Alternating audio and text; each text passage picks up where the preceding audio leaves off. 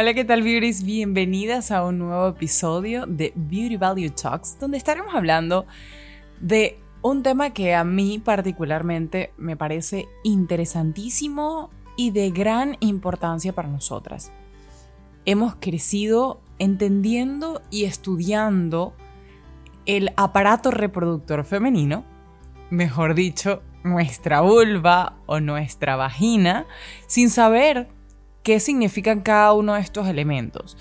Y creo que es importante empezar por donde debemos empezar, que es entender que el concepto referido a nuestros órganos externos, es decir, a nuestra vulva, es el nombre que refiere, es decir, se llama vulva, no se llama vagina. Entonces, cuando encontramos que el nombre que le hemos dado toda la vida a nuestra... A, este órgano tan importante, pues en primer lugar te das cuenta cómo se ha desvirtuado la historia, la biología, la educación en función de las mujeres, porque si comparamos cómo ha sido la educación en relación a los hombres, pues ha sido completamente distinta. Estoy segura que de que en el colegio no recibiste educación sobre cómo se llamaba, cómo se llamaba tu vulva y cómo se veía por fuera. Sin embargo, estoy convencida de que te enseñaron cuáles son las trompas de falopio, los ovarios, los óvulos, etc. Algo a lo que tú no tienes acceso, ni siquiera si te miraras con un espejo. Quizás podrías ver algo del canal eh, de, tu, de tu vagina quizás la entrada, pero más allá de eso no. Y, esto nos deja saber en gran parte cómo la cultura ha diferenciado a mujeres y hombres y cómo estas diferencias hacen que nosotras mismas partamos de un desconocimiento previo, de un desconocimiento donde no sabemos los nombres, donde no sabemos eh, cuáles son los órganos que nos dan placer, eh, cómo funciona nuestro cuerpo, todavía hay muchas mujeres que desconocen sobre el ciclo menstrual. Yo no voy a hablar de la biología, porque para eso tuvimos en un IGTV a una invitada maravillosa, eh, así que te invito a mm, pasarte por nuestra cuenta de Instagram, arroba eva rayita bajo Herbert, comienza con H, termina con T, para que allí veas de la mano de una ginecóloga em, y obstetra, especialista en todo lo que tiene que ver con mujeres, pues... Em, estos elementos que creo que son importantes, pero hoy quiero hablarte de, de, mm, de eso que de nuestra salud íntima no hablamos y es de cómo este desconocimiento que hemos tenido a lo largo de la vida, el pudor, la vergüenza, la culpa relacionada con nuestra sexualidad nos ha hecho ignorar muchos elementos que son importantes. Em, y, entre todos esos, que podría pasar horas hablando de ello, encontramos la menstruación, encontramos cómo históricamente, em, por ejemplo, ha sido, ha tenido nombres que son, em, digamos, negativos, ¿no? Que han tenido de alguna forma una inherencia negativa. Y, mm, por ejemplo, en Estados Unidos, en inglés, perdón, le dicen the curse o la maldición.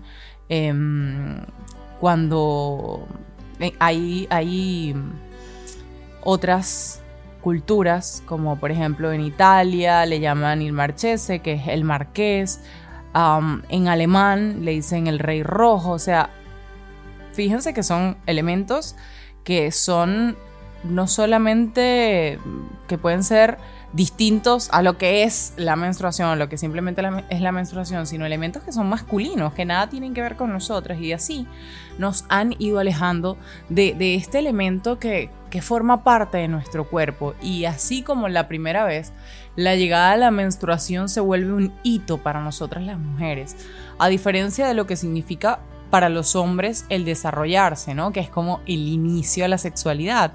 En nuestro caso es el inicio a un recorrido lleno de temor de quedar embarazadas, porque así nos han acercado a la sexualidad, ¿no? Como cuidado y te embarazas, cuidado y, em, y cometes un error, y, eso va haciendo que nosotras miremos a nuestro cuerpo de forma negativa. Probablemente has escuchado amigas tuyas decir que sufren de dolores de vientre, que su menstruación ha sido problemática, eh, que padecen del síndrome de ovarios poliquísticos y la verdad es que no voy a profundizar en esto, pero sí creo que es importante hacernos un pasaje por lo que nuestra salud mental refiere, es decir, cómo influye nuestra mente en nuestro cuerpo, porque nuestra menstruación no es un elemento aislado, es simplemente parte de nosotras.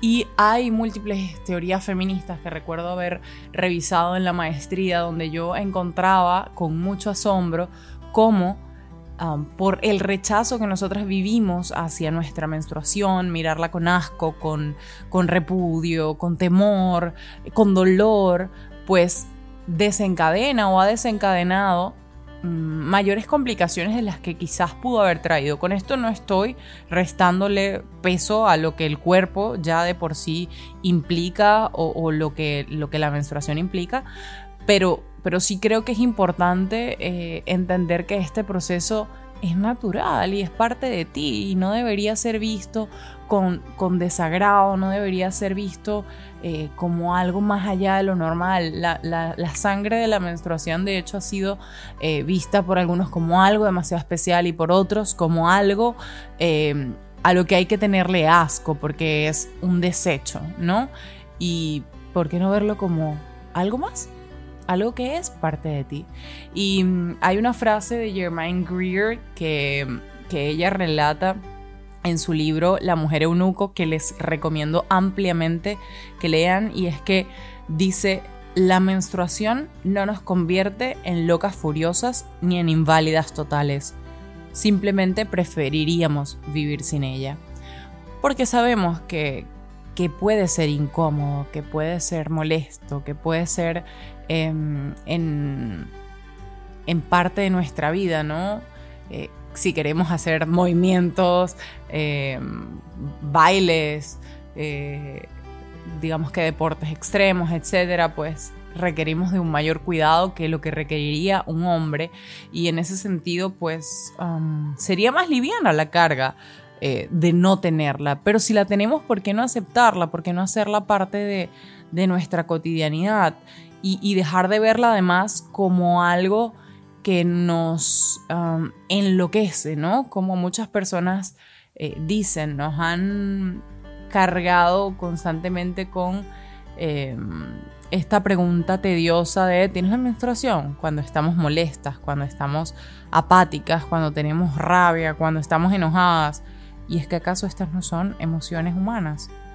no tienes que tener la menstruación para estar así. Sin embargo, bueno, como psicóloga debo aclararte que es normal que durante tu síndrome premenstrual y tu menstruación tus emociones estén un poco más allá, um, un poco más vivas o, más intensas de lo que anteriormente podían haber estado o haberse vivido. Y, y bueno, creo que es importante pensar si tú estás enojada, si tú tienes algo que te está sucediendo y algo que te está afectando, pues puedes hacerte la pregunta, ¿cómo me siento? Y creo que es, una, es un espacio importante para tú conectar contigo, ¿no? Desde el, desde el autoconocerte. ¿Cómo me siento? ¿Cómo me hace sentir esto? ¿Qué quiero hacer con esto que estoy sintiendo?